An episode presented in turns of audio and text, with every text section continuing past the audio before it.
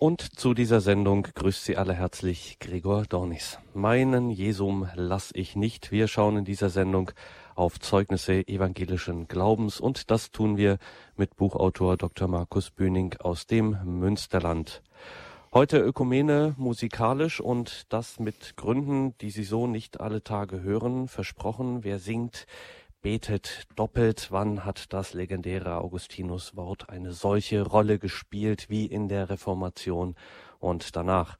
Und wenn man darauf, auf das wer singt, betet, doppelt, das altehrwürdige theologische Prinzip, dass das Gesetz des Betens das Gesetz des Glaubens ist, voilà, schauen und hören wir uns das mal genauer an. Was verraten uns so manche Schätze nach reformatorischer evangelischer Frömmigkeit? Ich sage Ihnen, Sie werden heute staunen, was da alles zutage tritt. Das Ganze unternimmt für uns Markus Bühning. Er ist promovierter Jurist, Theologe und in den letzten Jahren hat er sich einen Namen als erfolgreicher Buchautor gemacht. Im FE Medienverlag hat er Heiligen Viten veröffentlicht, sowohl der berühmten als auch weithin vergessener Seliger und Heiliger, also der Mann kennt sich mit dem Schätzeheben aus und so viel sei jetzt schon verraten, auch und gerade diese Arbeit als Hagiograph, also des Verfassens von heiligen Viten, hat durchaus eine immense ökumenische Dimension und wird uns gerade auch in dieser Sendung beschäftigen. Denkt man gar nicht so sehr im ersten Moment, um es mit Peter Lustig zu sagen, klingt komisch, ist aber so. Dazu dann aber später mehr. Jetzt begrüßen wir Markus Bühning erst einmal am Telefon. Grüße Gott und guten Abend, Dr. Bühning. Ja, hallo, Herr Herr Dornis. Herr Bühning, steigen wir gleich direkt ein. Ja. Man kann ja sagen, okay, das ist ja jetzt eine ganz nette Erbauung, die ihr hier macht, aber Send die Sendung trägt den Untertitel Der Glaube der Kirche. Und fragt man sich, warum beschäftigt man sich, was hat das in so einer Sendung äh, zu suchen? Warum beschäftigen wir uns hier in dieser Sendung mit Zeugnissen evangelischer Frömmigkeit? Ja, wir beschäftigen uns damit, weil wir der Überzeugung sind, seit dem Zweiten Vatikanischen Konzil haben wir das, denke ich, in unserer Kirche sehr präsent, dass auch außerhalb der wahren Kirche Jesu Christi, die Kirche im Vollsinn, das ist die römisch-katholische Kirche, das sagt auch das Konzil ganz klar, es Elemente gibt, wie insbesondere das Taufsakrament, nehmen wir jetzt mal die protestantischen Gemeinschaften, äh, die Achtung vor der Heiligen Schrift, die auch Kirche sein bedeuten, im Ansatz und vor allen Dingen der gemeinsame Glaube an die Dreifaltigkeit, an dasselbe Gottesbild und auch an die Gottheit und Menschheit Jesu Christi, spricht dieser Konsens der ersten Jahrhunderte und dass wir insofern aufeinander in den letzten Jahrzehnten zugegangen sind und, und die Wertschätzung füreinander äh, wirklich größer geworden ist.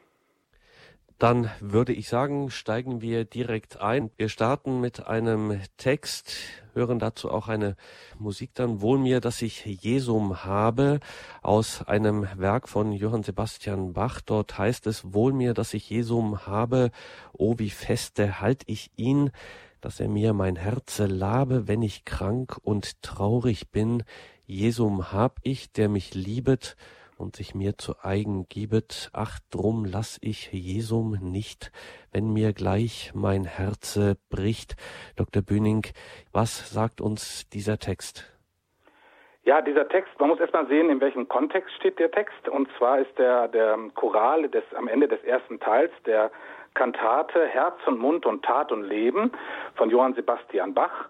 Diese Kantate hatte Bach geschrieben, das ist ganz interessant aus katholischer Sicht, für das Fest Maria Heimsuchung im Jahre 1723 am 2. Juli uraufgeführt, gehört zu dem ersten sogenannten Leipziger Kantatenjahrgang und äh, insofern, wohl mir, dass ich Jesum habe, spielt natürlich an auf die innige Beziehung der Gottesmutter mit ihrem Kind, was sie unter dem Herzen trägt, auf dem Weg zur Base Elisabeth. Und dieses Thema, die Heimsuchung Mariens bei Elisabeth, wird hier von Bach musikalisch ausgemalt. Und ich zitiere mal aus dem Tenorrezitiv. Da kann man auch sehen, wie tief noch die Marienverehrung im frühen ähm, Luthertum in der Zeit des 18. Jahrhunderts noch war. Dort heißt es, gebenedeiter Mund, Maria macht ihr Innerstes der Seelen durch Dank und Rühmen kund. Sie fänget bei sich an, des Heilands Wunder zu erzählen, was er an ihr als seiner Magd getan. O menschliches Geschlecht des Satans und der Sündenknecht, du bist befreit, durch Christi tröstendes Erscheinen von dieser Last und Dienstbarkeit. Ja, soweit zum Kontext der Kantate, der Sitz im Leben, so nennen wir das ja. Vielleicht noch einige Sätze zu unserem großen Johann Sebastian Bach. Er wird ja auch der fünfte Evangelist genannt. Er hat gelebt von 1685 bis 1750. Und mir ist vor einigen Jahren, ist schon einiges her, ähm, ein Roman in die Hände gefallen von Johannes Rüber, die Heiligsprechung des Johann Sebastian Bach, eine Papstlegende.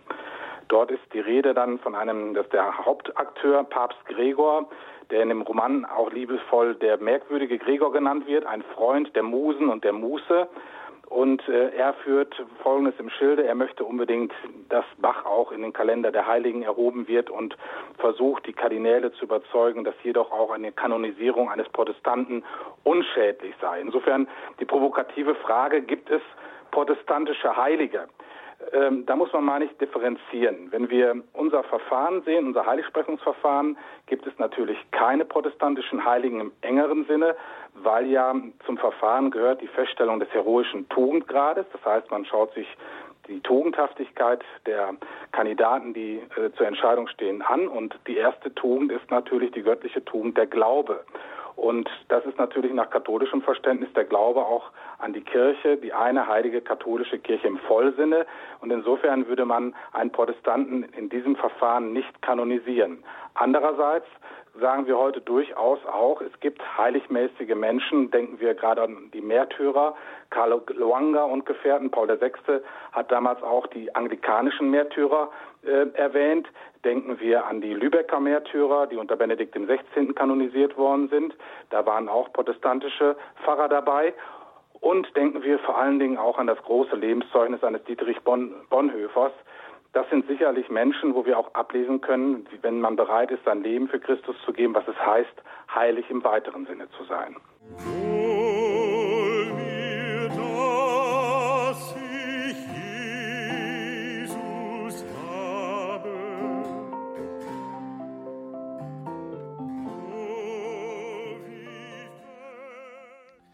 Also wir haben hier schon, gerade auch in dieser Zeit äh, schon, wenn wir jetzt auf Johann Sebastian Bach noch einmal schauen, schon auch so einen Grenzbereich, der nicht wirklich scharf abzugrenzen ist, wie wir das ja immer gern haben, wo wir sagen, na gut, wir haben halt hier auf der einen Seite die und auf der anderen Seite die, schon in dieser damaligen Zeit verwischender Grenzen. Ja, absolut.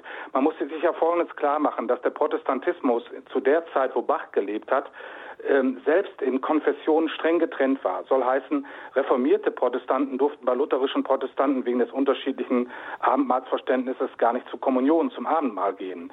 Und äh, Bach ist ja ein, ähm, äh, ist aufgewachsen im orthodoxen Luthertum, äh, was per se natürlich noch sehr nah an vielen katholischen Bräuchen äh, hineinreichte. Nehmen wir nur den Kalender des Kirchenjahres. Bach hat die wichtigen Marienfeste, die biblisch begründet sind, Maria Verkündigung, Maria Lichtmess, ähm, und auch äh, Maria Heimsuchung mehrere Kantaten geschrieben. Auch für den Michaelistag oder auch für das Hochfest der Geburt Johannes des Täufers gibt es Bach-Kantaten und durchaus auch im Auftrag von katholischen Häusern. Ja, genau. Der gute Johann Sebastian Bach hatte natürlich auch Aufträge aus Sachsen und in Sachsen war es ja damals so, da war ein großes Durcheinander, August der Starke Stichwort. Ähm, er war ja Protestant von Geburt und später war auch das sächsische Kurfürstenhaus wieder evangelisch, aber dann wurde ihm die polnische Königskrone angetragen und dann war das mit dem, mit dem Bekenntnis auch nicht mehr so genau zu sehen. Äh, die Königskrone war ihm wichtig und dann hat er natürlich den Deal gemacht mit damals mit Warschau, dass er dann auch, wenn er König von Polen wird, das katholische Bekenntnis annimmt. Und über diese Schiene hat Bach, das werden wir nachher auch noch bei einem weiteren Stück sehen, ähm, die katholische Kirche, auch die katholische Liturgie, die Meste-Liturgie kennengelernt und auch Auftragsarbeiten aus dem katholischen Bereich bekommen gehen wir einfach an dieser Stelle direkt weiter zu einem weiteren Zeugnis evangelischen Glaubens, was uns ja in dieser Sendung hier mit Markus Bühning beschäftigt. Ein Lied, das bei uns natürlich auch im Gotteslob ist, nämlich Gotteslob Nummer 357, der Gesang, wie schön leuchtet der Morgenstern. Ich lese nur mal die Strophe 2. Du meine Perl, du werte Kron, war Gottes und Mariensohn, ein König, hochgeboren, mein Kleinod du, mein Preis und Ruhm, dein ewig Evangelium, das hab ich mir erkoren, Herr, dich such ich, Hosianna, himmlisch Manna, das wir essen, deiner kann ich nicht vergessen. Da klingt auch schon einiges durch in solchen Zeilen. Ja, absolut. Also das ganze Lied ist erstmal biblisch motiviert. Es basiert auf Psalm 45, dem Hohen Lied. Also das Brautmotiv kommt auch in den Strophen zutage, tritt zutage. Und äh, das Bild des Morgensterns begegnet uns bezüglich Jesus in der, im Buch der Offenbarung im 22. Kapitel. Da heißt es, ich, Jesus, habe meinen Engel gesandt als Zeugen für das, was die Gemeinden betrifft. Ich bin die Wurzel und der Stamm Davids, der strahlende Morgenstern. Also da haben wir auch schon dieses explizit dieses Motiv des Morgensterns, wobei gerade die Strophe, die Sie gerade, Herr Dornis, vorgelesen haben, hat noch ganz andere Konnotationen. Der Autor Philipp Nicolai, 1599, auch der Textautor des bekannten Adventschorals wie, ähm, Wachet auf, ruft uns die Stimme, ähm, hat bei, diesen, bei dieser Strophe die Reichskleinodien im Blick. Du, meine Perl, du werte Kron, ähm, dann das Königsmotiv, das Kleinod. Man muss sich vorstellen, die Menschen, die diesen Text hörten, kannten noch die Weisung, das heißt das Zeigen der Reichskleinodien in Nürnberg. Und die äh, Ausgestaltung der, heute in Wien befindet sich ja die Reichskrone des Heilig Römischen Reiches Deutscher Nation, ähm, die, die bestickt ist mit Perlen, kostbaren Juwelen, erinnert natürlich auch äh, an Motive bis, bis auch in die Zahlensymbolik, die auch aus der Offenbarung des Johannes, was ja auch hier textual verwertet wird, sich beziehen. Also hier kommt praktisch Musik und Kunst ähm, und auch, äh, wenn man so will, die politische Staatslehre der damaligen Zeit zum Tragen. Und was ja ganz interessant ist, das Heilige Römische Reich zu der Zeit, wo Nikolai diesen Text gedichtet hat, war trotz der konfessionellen Spaltung in verschiedene Konfessionen, einerseits die römisch-katholische, andererseits die vielen evangelischen Bekenntnisse, das Reich selbst ist bis 1806 hat es Bestand gehabt und die Reichskrone war natürlich auch ein Symbol dieser noch verbliebenen Einheit. Sicher haben die Menschen auch mit einem gewissen Schmerz ähm, auch dann diesen Text gehört, aber letztlich die Hoffnung auch ähm, damit verbunden, dass in Jesus Christus der wahre König, der wahre Kaiser, diese Einheit spätestens im Himmel wiederhergestellt ist. Auch die Einheit im Glauben. Zumal man sich ja oder man ja nicht oft genug betonen kann, ähm, wenn wir auch auf diese Zeit äh, blicken, man hat sich ja auch nicht ausgesucht, zu welcher Konfession man gehört hat. Dort, wo man gelebt hat, diese berühmte Formel cuius regio, eius religio, das galt einfach, das war fix. Man konnte sich nicht so einfach mir nichts, dir nichts aussuchen. Ja, da, da ist mir noch eben eine Sache wichtig, die wir ja ganz am Anfang eigentlich besprechen wollten, von wegen Luther ja. Also bei Luther muss man natürlich sagen und bei allen Reformatoren, auch bei Zwingli und bei Calvin, das sind ja Männer gewesen, die als Katholiken geboren wurden. Luther war katholischer Priester, Ordensmann. Und hier von einem Heiligen zu sprechen, da tue ich mich ganz schwer mit. Würde ich auch nie so sagen. Und die Euphorie, die man teilweise jetzt so spüren kann, kann ich auch mm, ja teilweise überhaupt nicht nachvollziehen. Denn, das sagt auch das Konzil, diese Leute der ersten Stunde haben natürlich auch ihre Schuld an der Spaltung der Christenheit. Natürlich auch auf römischer Seite gab es Schuld, gab es Versagen, es gab Missstände. Aber der Weg wäre doch gewesen, ähnlich wie es ein Franz von Assisi getan hat, innerhalb der Kirche die Kirche zu erneuern und zu reformieren. Luther ist hier einen Schritt weiter gegangen. Er hat das Kind mit dem Bade ausgeschüttet. Und die Gestalten, die nach Luther geboren wurden, sprich ohne Schuld, sagt auch das Konzil, im Konzilsdekret, im Ökumenismusdekret, die Menschen, die ohne Schuld in solche Gemeinschaften geboren werden, äh, denen kann man natürlich dieses Moment nicht anlasten. Also mir scheint das ganz wichtig zu sein, hier im Lutherjahr, auch katholischerseits, nicht in so eine, ja, Pseudo-Heiligsprechungskult à Luther. Ich war schon ein bisschen kribbelig, wenn ich jetzt höre, der Vatikan gibt diese Briefmarke raus. Ob das so die richtigen Zeichen sind, wage ich zu bezweifeln sagt Markus Bühning, heute unser Gast hier in der Credo-Sendung bei Radio Horeb und Radio Maria. Es geht uns um Zeugnisse evangelischen Glaubens. Noch einmal zum Lied Wie schön leuchtet der Morgenstern, das wir gerade betrachtet haben. Sie lesen da schon heraus, dass es diese Sehnsucht auch nach der Einheit, wie Sie das vorhin so geschildert haben, eben, ähm, dass man auch an diesem Reichsgedanken, dass eben doch irgendetwas Verbindendes da ist und dass man das wenigstens dann im Himmel findet, dass die diese Sehnsucht schon auch nie ausgelöscht war. Also dass man sich nie wirklich abgefunden hat mit so einem, sagen wir, Status quo wenigstens. Ja, ich glaube, dass die Menschen auch gerade in der Zeit Nikolais Ende des 16. Jahrhunderts die Glaubensspaltung als einen großen Schmerz empfunden haben. Man muss sich ja auch Folgendes vorstellen, aufgrund des Gesetzes, was Sie gerade angesprochen haben, Cuius Regio. Es gab ja auch äh, Länderverschiebungen, ja, bis hin zu solchen Kuriositäten, dass ein Dorf innerhalb eines Jahres mehrmals die Konfession wechselte, weil durch irgendwelche Heirats- oder Erbgeschichten das Dorf mal dem Kurfürsten dann dem gehörte. Also teilweise haben die Menschen ja äh, waren völlig orientierungslos. Die Madonna stand wieder in der Kirche, dann war sie wieder weg. Tabernakel rein, Tabernakel raus. Also dieses Durcheinander, was damals herrschte, können wir uns heute überhaupt nicht vorstellen, was das für diese Menschen bedeutet hat.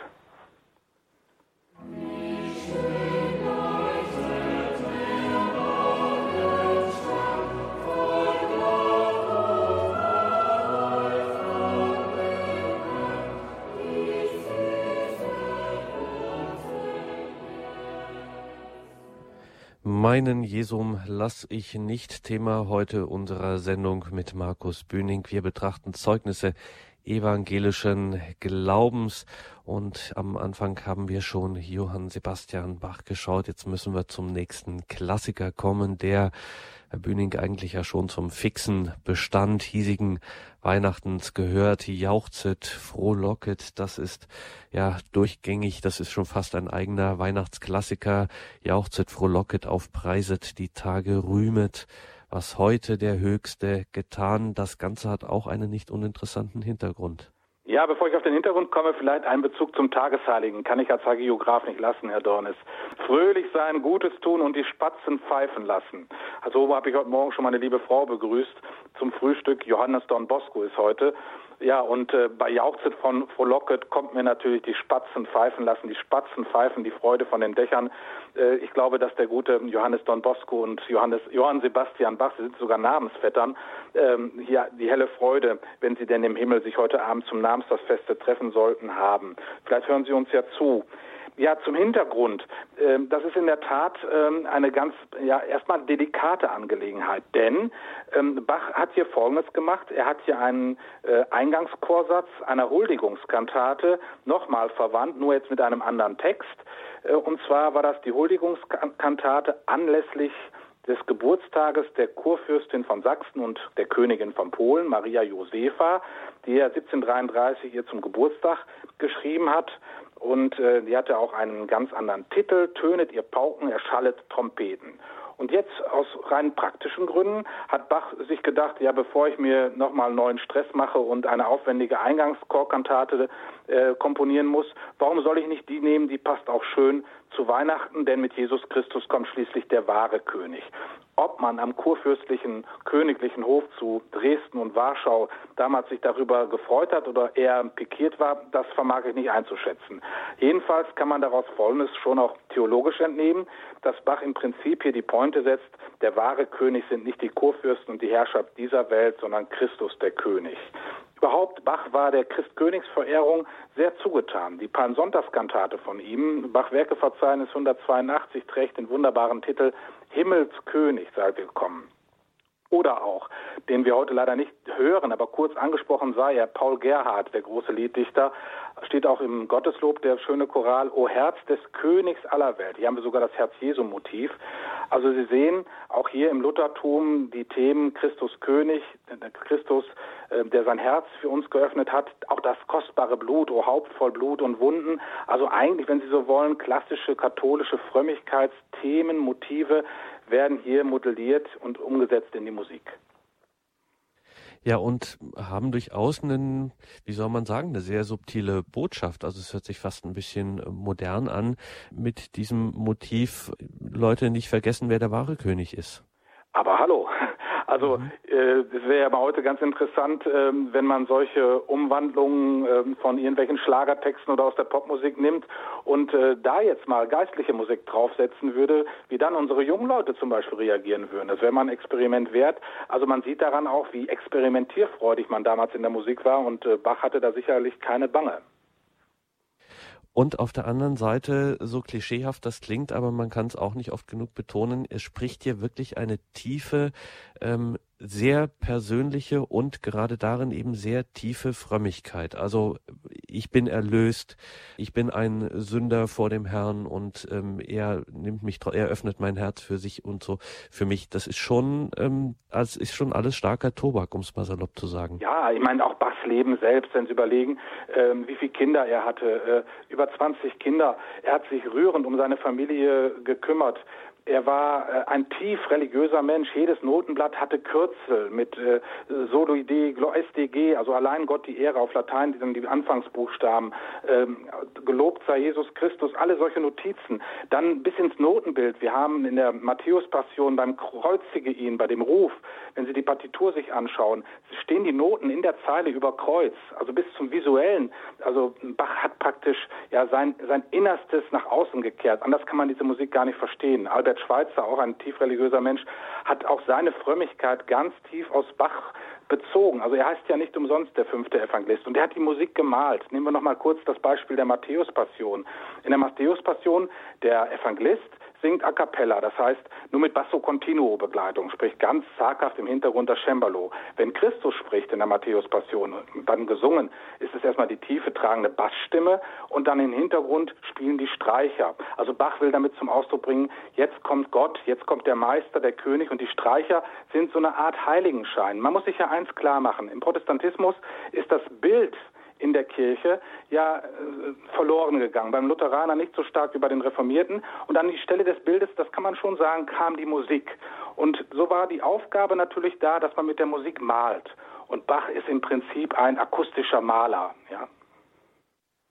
Und in so eine akustische Malerei hören wir jetzt auch noch kurz hinein. Das Jauchzit frohlocket müssen wir natürlich. Ja, wunderbar. Wir sind ja noch in der Weihnachtszeit. Kurz anstimmen, genau. Jauchzit frohlocket.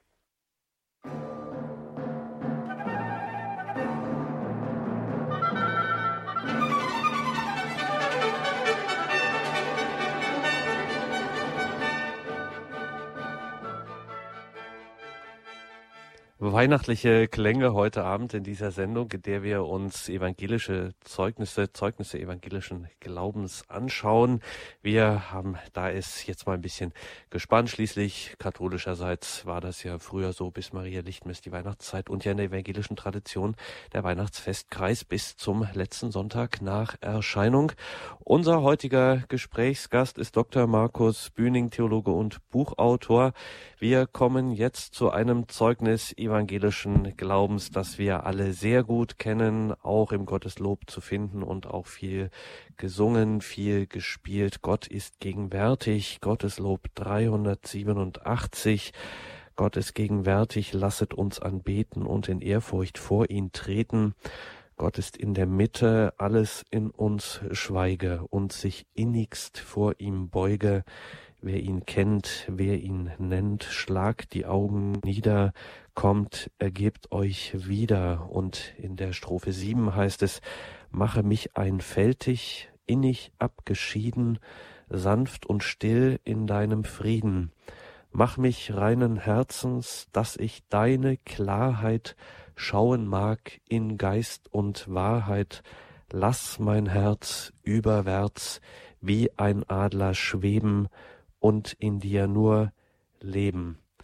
Und wer genau hinschaut, der kann dann lesen bei dem Textautor Gerhard Terstegen, Markus Bühning, jetzt kommen wir zu einem Punkt, da können Sie einiges dazu sagen. Wer ist der Autor dieser Texte und was sagen uns diese Worte, die er uns da geschrieben hat?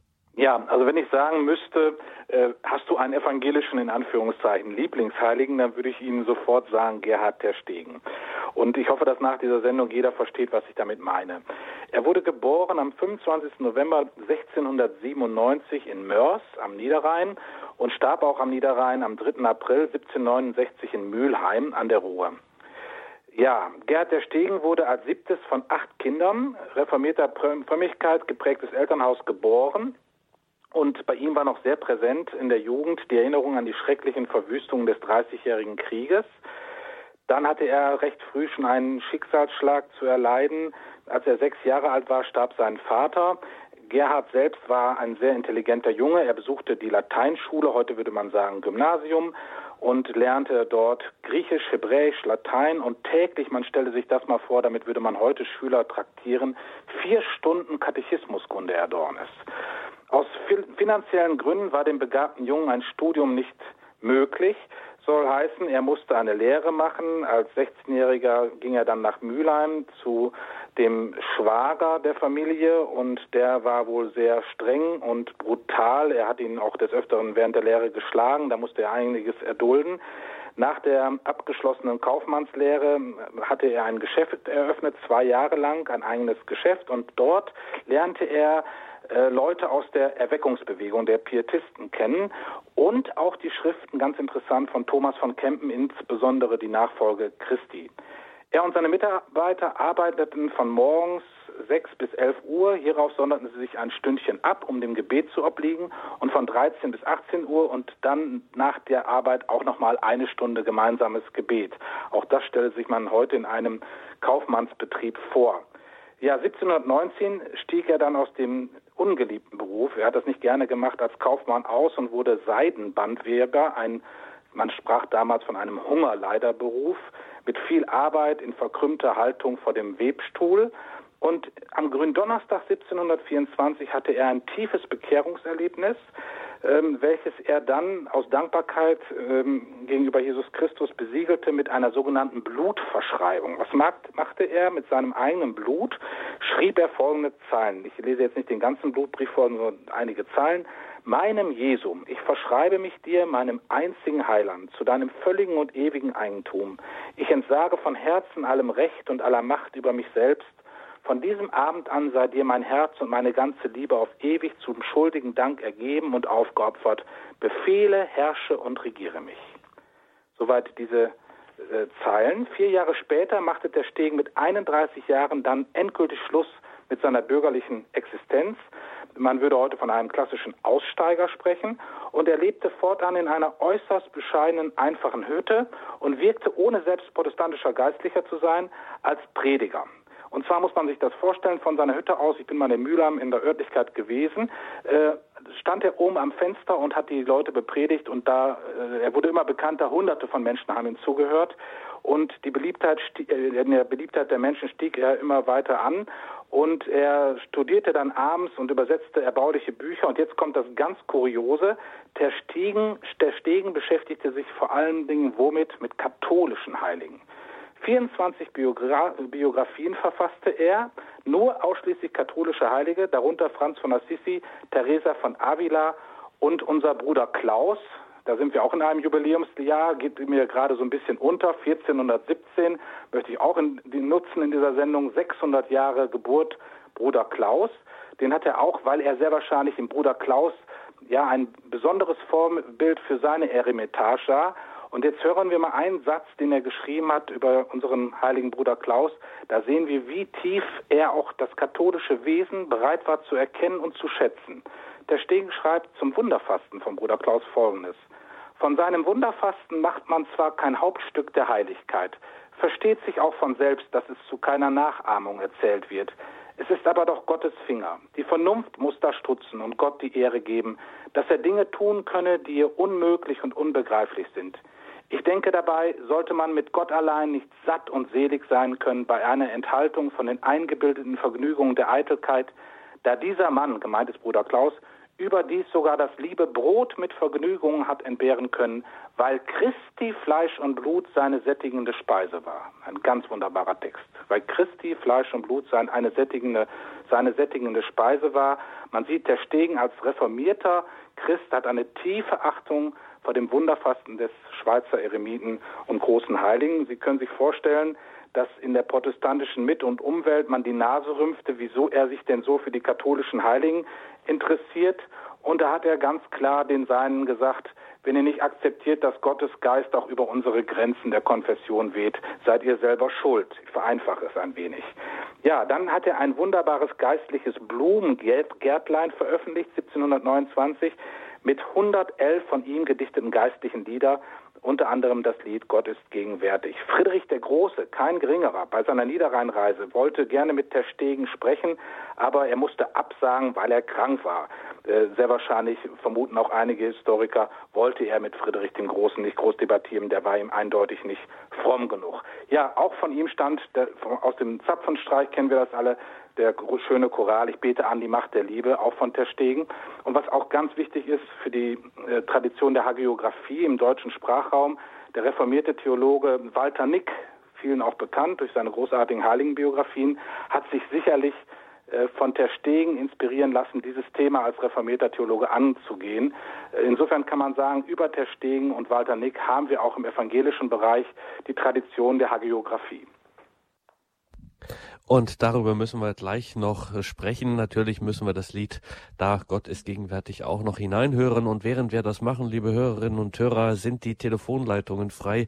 Sie sollen jetzt hier auch zu Wort kommen.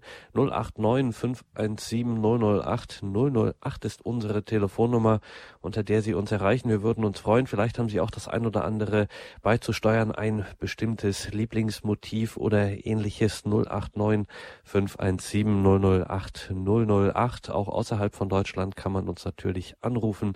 Mit der deutschen Vorwahl sieht das wie folgt aus 0049 89517 008 008.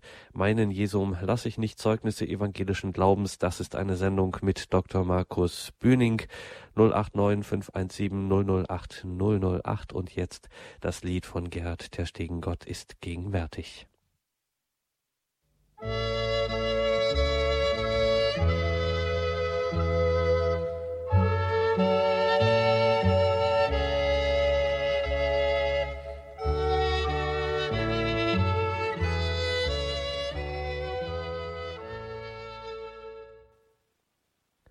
Das ist die Credo-Sendung bei Radio Horeb und Radio Maria. Heute mit dem Theologen und Autor Markus Bühning. Wir sprechen über Zeugnisse, wir schauen uns Zeugnisse evangelischen Glaubens an. 089 517 008 008 ist unsere Telefonnummer und wir gehen in eine Stadt, die für diese ökumenische Geschichte eine besondere Bedeutung hat, nämlich nach Augsburg gehen wir zum Herrn Pelz. Er hat uns angerufen. Guten Abend, grüße Gott nach Augsburg. Wissen Sie, äh, ich bin von Ihrem Sender begeistert und heute Abend ist die Sendung besonders schön. Äh, ich sage Ihnen einfach die Worte der Bibel dazu. Wer sein Leben verliert, wird es gewinnen und wer sein Leben gewinnt, wird es verlieren.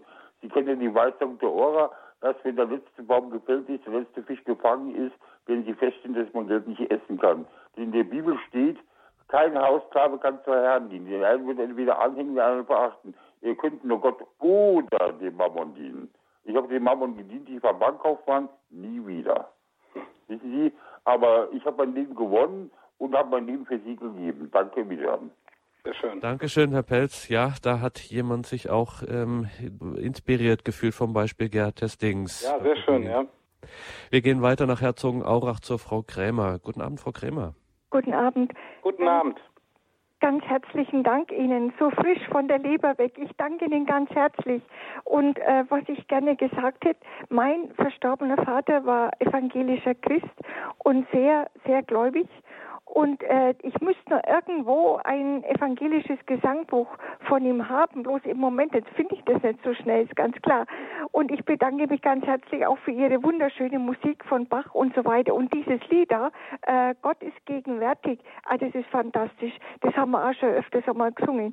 Und ähm, jetzt hätte ich äh, gerne noch was äh, gefragt und ob ich das richtig verstanden habe. Die eine Geschichte ist das mit Luther, was er da verzapft hat. Und das andere sind aber die persönlichen Glaubenszeugnisse. Das, glaube ich, müsste man wenig unterscheiden. Und ich habe da noch eines im Sinn, und zwar von Papst Hadrian 1536, wenn ich mir die Zahl äh, richtig gemerkt habe. Und äh, naja, dann äh, halt, ja, wir haben viel gesündigt im Dialog mit Luther. Wir haben viel gesündigt. Aber wenn du, äh, und wir müssen Buße tun, wir müssen umkehren, jawohl. Aber wenn du eine andere Kirche meinst, dann hast du nicht recht. Naja, und dann, dann, naja, dann hat, hat der Luther dem Papst halt das gesagt, was man den Fürsten der Finsternis nennt. Ne? Also das wollte ich jetzt nur dazu sagen. Und äh, wie gesagt, also es ist, ich danke Ihnen recht herzlich und ähm, ich schaue mal, ob ich das Gesangbuch vielleicht noch finde. Und wir beten Dank. jeden Tag. Dankeschön, Frau Krämer. Alles Gute nach Herzogenaurach. Danke für diesen Beitrag. Ja, wie war das nochmal am Anfang, diese Frage, die die Frau Krämer jetzt gestellt hat mit den Zeugnissen Ja, ich habe das ja versucht klarzumachen. Vielleicht ist es nicht ganz deutlich geworden.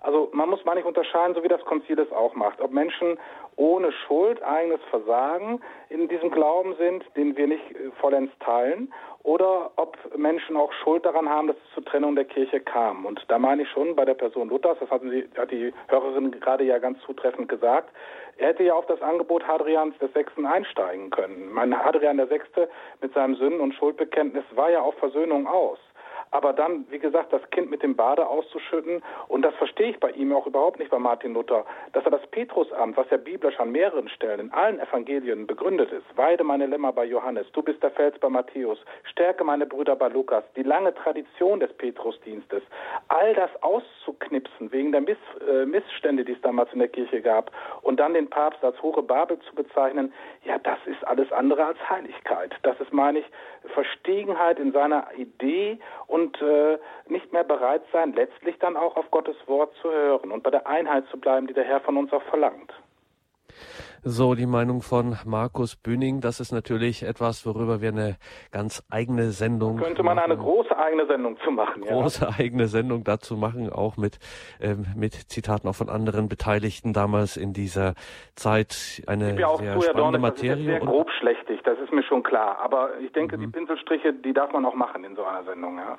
Genau, und deswegen beschäftigen wir uns ja auch in diesem Jahr eben genau mit dieser Zeit und haben da einiges zu entdecken. Frau Buchua hat uns noch angerufen aus Feldkirchen.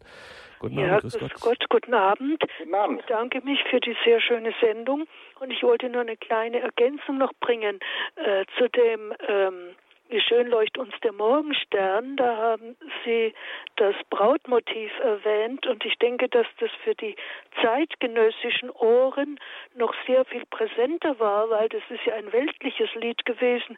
Wie schön leuchten die Äugelein der Schönen und ja, der Liebsten das stimmt, mein. Das ist der Hintergrund. Mhm. Also das war nur meine kleine Ergänzung. Sehr schön, danke. Mhm. Dankeschön.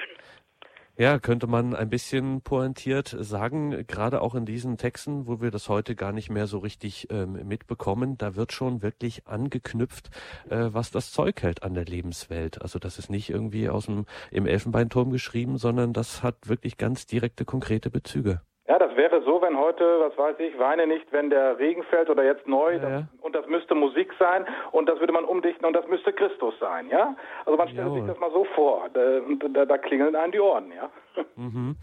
Wir haben noch Frau Fechler in der Leitung, gehen in den Norden nach Amkum. Guten Abend, Frau Fechler. Grüß Gott und guten Abend. Man muss natürlich auch sehen, dass Luther diese Ablassbriefe damals, die man kaufen konnte und ohne Reue und so glaubte man sich da den Himmel zu kaufen. Und das war natürlich auch ein großes Ärgernis und ich denke, da hätte man mehr darauf eingehen sollen und hätte das auch stoppen sollen. Ja, die Schuld schon mal etwas weg gewesen Seiten, von dem ganzen ähm, Theater da. Und es tut mir auch so leid, dass die Spaltung dann gekommen ist durch ihn. Und ich sage genauso, wenn er es so gemacht hätte wie Franziskus. Aber es war natürlich auch wirklich ein Missstand. Und ich glaube, der Papst war damals auch nicht so so ganz, er brauchte dieses Geld für den Petersdom und eine Kardinal hat auch damit Geld gemacht. Ja, wobei das mit dem Ablass, glaube ich, muss man auch sehr differenziert sehen. Ja, das glaube ich auch. Aber ich wollte noch etwas sagen. Warum sagt man denn, Ter Stegen ist der einzige Mystiker in der evangelischen Kirche? Es ist ja wunderbar, was er da für Lieder hat, genauso wie Paul Gerhardt ist doch auch ein ein äh, evangelischer, wunderbarer Lied. Ja, ich habe aber auch nicht gesagt, er wäre der einzige Mystiker. Ja, das haben die nicht gesagt, das, hab, das weiß ich, ja. aber sagt man so. Ja, nein, das würde ich so gar nicht sagen. Also ich würde auch sagen, auch ein, ein Johann Sebastian Bach hat durchaus mit seiner Musik mystische Züge, gerade in seinen denke, Paul Gerhardt dann auch, ne? Paul Gerhardt auch, selbstverständlich, ja. Das ist auch ein, ein großartiger ähm, Lied.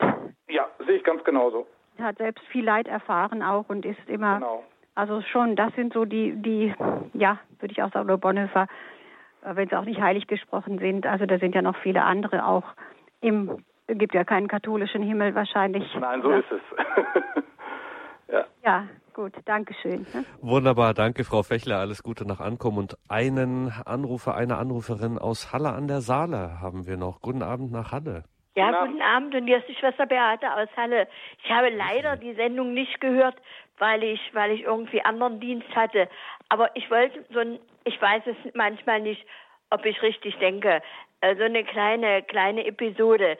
Äh, wir machen immer äh, offene Kirche und da haben wir bei uns in Halle in der Moritzkirche hängt ein Lutherbild. Und mir passiert es sehr oft, dass Besucher kommen, hm, so eine katholische Kirche, ja. und das Lutherbild. Naja, dann muss ich mich ob ich will oder nicht zur Ökumene bekennen oder auch nicht. Dann, also erst zunächst sage ich erstmal, die Kirche gehört der evangelischen Kirche, die ist nur gepachtet. Also haben wir auch und steht unter Denkmalschutz. Wir dürfen nicht einfach was entfernen, was uns gefällt oder nicht gefällt. Und dann sage ich eigentlich immer, nun ja, wir sind doch in der Ökumene, wir wollen doch einander näher kommen. Und ich bin überzeugt, nicht alles, was Luther gemacht hat, ist zu verketzern. Und dann setze ich meistens noch einen Punkt aufs I und sage, nun ja, und es war ja wohl immer so, wer es wagt, den Finger auf die Wunde zu legen, der war noch nie gut angeschrieben. Ja, wobei, das sage ich ganz deutlich, ein Lutherbild gehört nicht in einen katholischen Gottesdienstraum. Das äh, habe ich kein Verständnis für. Wie gesagt, aber wie, wenn ich das richtig verstanden habe, ist das ja eine, eine, ähm, eine Kirche, die von beiden genutzt wird, oder? Die, okay, wenn das simultan ist, dann geht es. Die simultan, genau. Nach der Reformation bis ungefähr 1964 war die evangelisch. Aber und dann mhm. brauchten wir aber eine, brauchte, äh, entstand die neue Gemeindehalle Neustadt und brauchten eine eine Kirche und es wird immer gesagt, gebaut werden durfte nicht im Sozialismus. Also mhm. haben wir die Kirche auf die berühmten 99 Jahre verpacht, gepachtet. Und da ist mhm. es ja sicherlich so, dass es im Grunde noch immer der evangelischen Kirche gehört. Aber mir geht es halt eben darum, dass ich manches Mal dann versuche, eine Breche für, für Luther zu schlagen. Äh, man weiß, wir wissen eigentlich viel zu wenig mir gerade jetzt so in diesem Jahr mal so aufgegangen. Wir haben nur immer das gehört, was, was Luther, was, was negativ war und was böse war. Ja, aber zurzeit ist es doch so, dass es äh, genau andersrum ist. Also und zurzeit deswegen, wird Luther verklärt bis zum geht nicht mehr. Also da genau das eigentlich heute Abend ja unser Thema gar nicht war und genau. wir auch angesichts der Zeit dieses Fass jetzt hier nicht mehr aufmachen wollen. Genau. Ähm, trotzdem vielen Dank für Ihren Anruf, äh, Schwester Beate. Das war ein wichtiger Hinweis, weil wir nämlich auch, wie wir es vorher von der Frau Fechler gehört hatten und auch von der Frau Krämer, ein Blick in zum Beispiel eben diese Lieder, die wir beide ähm, Konfessionen teilen und ähm, ja Ter Stegens Gott ist gegenwärtig und ähm, wie gesagt der Blick auch in ein evangelisches Kirchengesangbuch ähm, lohnt sich allemal. Da sind einige Schätze, die man da finden kann. Und jetzt müssen wir noch mal ganz zum Schluss, Dr. Bühning, auf ein Motiv eingehen, was wir jetzt hier auch nicht nur so am Rande gestreift hatten, worauf aber auch die Hörerinnen hier, die Anrufer hingewiesen haben, nämlich dieses äh, schwere Schicksale, heftige Zeiten, in denen diese Menschen ähm, gelebt haben und da haben wir eben gerade diese starken, frommen, unerschütterlichen, ja, ihr Herz an Christum hangenden äh, Zeugnisse evangelischer Frömmigkeit. Das ist schon beeindruckend. Wie kommt das, dass, also selbst in so Zeiten, haben wir heute jetzt nicht erwähnt, den 30-jährigen Krieg, aber ja. Äh, selbst in solchen und gerade in solchen Zeiten ja. diese starken Zeugnisse auftauchen. Ja, die, diese Menschen waren natürlich viel, viel stärker in ihrem Leben noch verbunden, auch mit, der, mit dem Zeugnis und dem Gebet der Heiligen Schrift. Und ich bin fest davon überzeugt, dass, also nehmen wir Paul Gerhardt, der kannte natürlich auch die Klagepsalmen und die Lobpsalmen. Und das Psalmgebet durchzieht ja auch alle Stimmungslagen, die wir Menschen haben. Und wenn man mit diesem Gebet innerlich groß geworden ist, konnte man natürlich auch in so schweren Zeiten beten und mit dem Gebet das durchtragen. Nicht nur evangelischerseits, ich möchte auch erinnern an einen anderen großen deutschen Lieddichter aus dieser Zeit, ein bisschen später, unser Friedrich von Spee, nicht? zu Bethlehem geboren, die sucht, äh, oh Gott, mein ganzes Herz. Äh, Nacht, äh, diese Nachtigall, die er geschrieben hat. Äh, eine wunderbare Liedersammlung, katholischerseits, auch natürlich eine Reaktion auf die evangelische äh, Reformation, äh, wo auch in schwerer Zeit, nehmen wir den Hexenwahn, Friedrich von Spee noch diese innigen Lieder schreien konnte. Also genau das gleiche Phänomen. Meinen Jesum lasse ich nicht. Zeugnisse evangelischen Glaubens, das war heute Thema in der Credo-Sendung bei Radio Horeb und Radio Maria. Unser Gast heute, Autor und Theologe Markus Bühning aus dem Münsterland. Und Dr. Bühning hat einige Bücher geschrieben im FE Medienverlag über Heilige. Da gibt es so Titel wie Brücken zur Heiligkeit, die Sakramente der Kirche im Leben der Heiligen und Seligen oder auch Jesu Gewand berühren. Bald kommt übrigens ein neues Buch, Herr Gedornes. Übers kostbare Aber Blut. Das müssen wir doch gleich nochmal erwähnen. Ja, übers kostbare Blut kommt äh, zu Beginn der Fastenzeit pünktlich, denke ich, Ende Februar Verehrung des kostbaren Blutes, Zugänge zum kostbaren Blut. Wunderbar, dann haben wir das auch hier erwähnt. Näheres dazu dann auch im Infofeld zur Sendung auf horeb.org im Tagesprogramm und unser Hörerservice wird darüber auch Bescheid wissen. Den können Sie dann auch telefonisch erreichen. Von dieser Sendung gibt es CD und Podcast, wie Sie das gewohnt sind. Schauen Sie dazu auch auf horeb.org. Danke, Dr. Bühning, für heute, dass Sie sich die Stunde Zeit genommen haben. Wir lassen natürlich Sie nicht gehen, wenn wir schon heute eben auf solche Zeugnisse von Glauben und Frömmigkeit geschaut haben. Wir lassen diese Sendung ausklingen mit einem Gebet und zwar von besagtem Gerhard Ter Stegen dieses Gebet. Nun hat sich der Tag geendet. Das haben Sie für uns rausgesucht und das beten wir jetzt zum Ausklang dieser Sendung. Damit lassen wir diese Sendung ausklingen. Nun sich der Tag geendet, mein Herz zu dir sich wendet und danket inniglich, dein holdes Angesichte zum Segen auf mich richte, erleuchte und entzünde mich. Die Zeit ist wie verschenket, drin man nicht dein gedenket, da hat man's nirgend gut, weil du uns Herz und Leben allein für dich gegeben, das Herz allein in dir auch ruht. Ich schließe mich aufs Neue in deine Vatertreue und Schutz und Herze ein, der Finsternis Geschäfte und alle bösen Kräfte vertreibe durch dein Nahesein. Dass du mich stets umgibest, dass du mich herzlich liebest und rufst zu dir hinein, dass du vergnügst alleine, so wesentlich, so reine, lass früh und spät mir wichtig sein. Ein Tag, der sagt dem andern, mein Leben sei ein Wandern zur großen Ewigkeit. O Ewigkeit so schöne, mein Herz an dich gewöhne, mein Heim ist nicht in dieser Zeit. Amen.